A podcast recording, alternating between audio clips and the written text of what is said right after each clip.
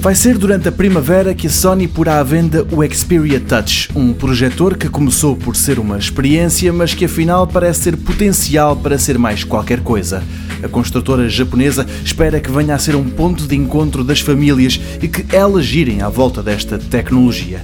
Na prática, é um videoprojetor com o Android dos telemóveis como sistema operativo. O que isto permite é que a máquina corra boa parte das apps existentes para o sistema operativo da Google. Ecrã não tem, mas é aí que ele espanta. O utilizador utilizadores interagem com a imagem projetada numa parede ou numa mesa como se estivessem a tocar no ecrã do telemóvel. O Xperia Touch detecta os gestos e os toques dos utilizadores usando uma combinação de sensores infravermelhos e uma câmara de 60 frames por segundo.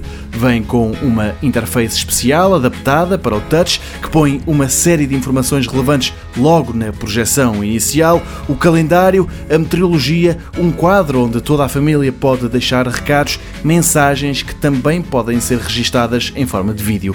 Depois, faz e permite fazer tudo aquilo a que um tablet já nos habituou. Na Europa vai ser posto à venda numa data ainda desconhecida, mas durante a primavera e deve custar 1500 euros.